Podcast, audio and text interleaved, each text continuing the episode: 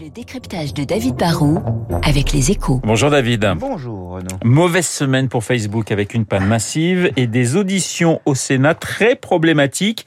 Mais que reproche-t-on vraiment aux géants des réseaux sociaux? Alors en fait, c'est ce qu'on appelle une lanceuse d'alerte qui a mis le feu aux poudres. C'est une ancienne salariée du, du, groupe qui a eu accès à des documents internes quand elle travaillait pour eux, des documents qui n'étaient pas secrets. Hein. Mais quand elle a quitté Facebook, bah, elle est partie avec des copies et elle a donné les copies de ces documents au Wall Street Journal pour en faire des articles absolument accablants. Et puis ensuite, elle a été voir les politiques américains avec un, en gros, un message assez simple. Hein. Elle accuse Facebook d'être basé sur un algorithme qui favorise la diffusion de, de, fausses nouvelles ou de manipulations. Elle dit que son service Instagram peut avoir des conséquences psychologiques très très négatives, en particulier sur les jeunes filles.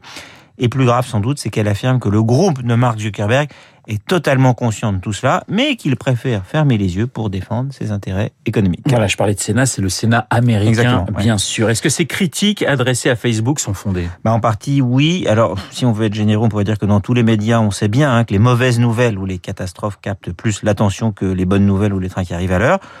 On peut reprocher à Facebook de, de, ne pas agir assez pour limiter les effets pervers des réseaux sociaux. C'est vrai, hein, ils sont souvent un peu de mauvaise foi et puis il y a un manque de transparence dans ce groupe. Mais surtout, en fait, quand on a 3 milliards d'utilisateurs comme eux, cela crée des obligations et ils ne sont pas à la hauteur de leurs responsabilités. En même temps, on ne peut pas accuser que Facebook. Hein. Les parents doivent aussi mieux élever et encadrer leurs enfants. Et puis les adultes doivent aussi avoir de temps en temps un comportement d'adulte. Hein.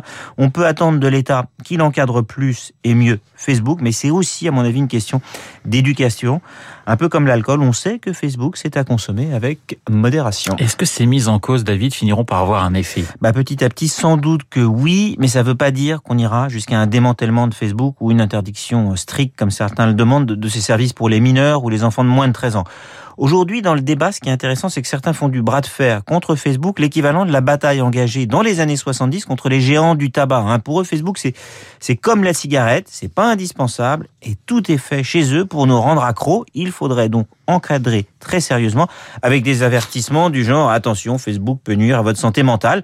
Pour d'autres, Facebook, c'est un peu plus comme le pétrole. Il y a plein d'effets négatifs, mais c'est impossible maintenant de se passer d'eux et de leurs services comme WhatsApp ou Instagram. On doit plutôt donc réduire progressivement notre dépendance, trouver des alternatives et les obliger à changer. Mais il ne faut pas juste interdire Facebook. Voilà, je retiens la part de David. Facebook à consommer avec modération. Le décryptage de David Barou sur l'antenne de Radio Classique dans une petite minute. Le journal de 8 heures. Je vous rappelle que mon invité à 8h15 sera la philosophe Chantal Delsa.